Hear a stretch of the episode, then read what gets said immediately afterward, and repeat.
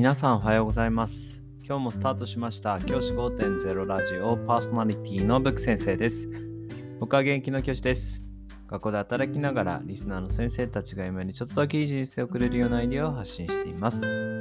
より良い授業、学級経営、働き方、同僚保護者、児童生徒との人間関係、お金のことなど、聞かないよりは聞いた方がいい内容を毎朝6時に放送しています。通勤の後から10分間聞き流すだけでも役立つ内容です。一人でも多くのリスナーの先生たちと一緒に良い教師人生を送ることが目的のラジオです。今回のテーマは自分が苦手な子に対して苦手という姿を子供に見せちゃいけないという話をしたいと思います。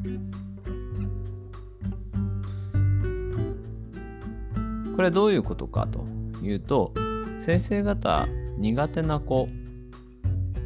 自分が教えてて苦手な子っていませんか？やっぱり人は僕前から言ってる通りですね。人はやっぱり苦手な人はいるもんだというふうに思うんですね。僕自身も教えていてはこのことはうまくやなんかこうもし同じ学年で自分が中学生だったらもし中学生だったら絶対友達にならないなみたいな子っているわけですよ。そんなのは絶対に先生方もいると思うんですね。あこのことは仕事だから付き合っているけど同じ友達に友達にはなれないなみたいな。存在ってきっといると思います。で僕はそれ自体には全く問題がないと思っています。あの中には先生方に対していやそういうふうな誰とでも仲良くしなきゃダメだみたいなことをおっしゃる先生もいるんですけど僕はそうは思わなくて別に仲良くなれない先生がいていいし仲良くなれない子供がいていいと思うタイプなんです。一方で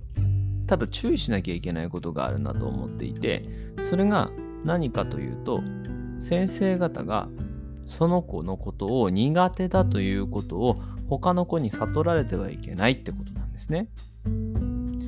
他の子にもし自分が苦手だなということを悟られてしまうとそれ何が起きるかっていうとその子たちが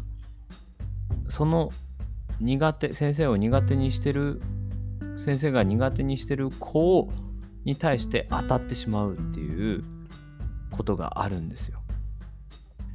それってすごく悲しいことだなというふうに僕は考えています。だって先生方が嫌いなだけで他の子たちからしたら友達になれるかもしれないじゃないですか。でもそこでそういう態度をとってしまったばっかりになかなかうまく関われない。その周りの子たちからも嫌われちゃう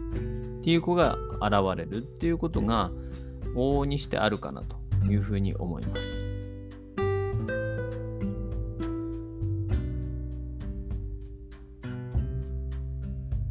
僕はそれを避けたいと思っています。先生方が好きじゃない僕自身も苦手だと思う子がいるけれどもいるけれどもその子たちに対して先生が苦手だと悟られないように行動するこれをすごく意識してやっています先生方はどうでしょうか？僕自身も実は過去に失敗例がありました。過去にこういったことをせずにあの嫌われるようなことをですね平気でしていました。そしたら何が問題だったかっていうと あのそういった行動をした結果としてあのその僕が嫌いだった子苦手だった子に対して周りの子たちも苦手な対応し始めちゃったんですよね。それってやっぱり避けなければいけないと思います。そこからいじめが発展していくってことが僕の過去に苦い経験として若い頃ありました。そういうことを避けたいなと思っています。なので苦手な子がいていいけどそれを悟られないような行動っていうのがすごく大事になってくるんじゃないかなと思います。だから僕は苦手な子こそ声をかける。こういうことを意識していました。やっぱり先生にとって苦手な子って周りの子からしても苦手だというこの子ちょっと合わないなって思う子になる可能性って高いんですよね。だからこそそういう子にこそ声をかけてそういう子たちもちゃんと巻き込んでクラスを作っていく。そういった意識を作るようにしていました。これってすごく難しいし結構ねあのー、根気のいる作業だと思うんです。なんですけどこれをやっとくとやっておかないとで学級の仕上がり方ってかなり変わってきます。学級の中で分断を生む原因っていうのはこの先生の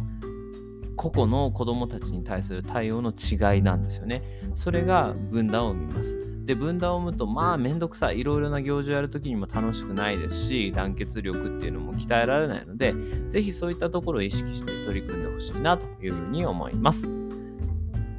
じゃあ今日はこの辺で起立で着席さよならまた明日。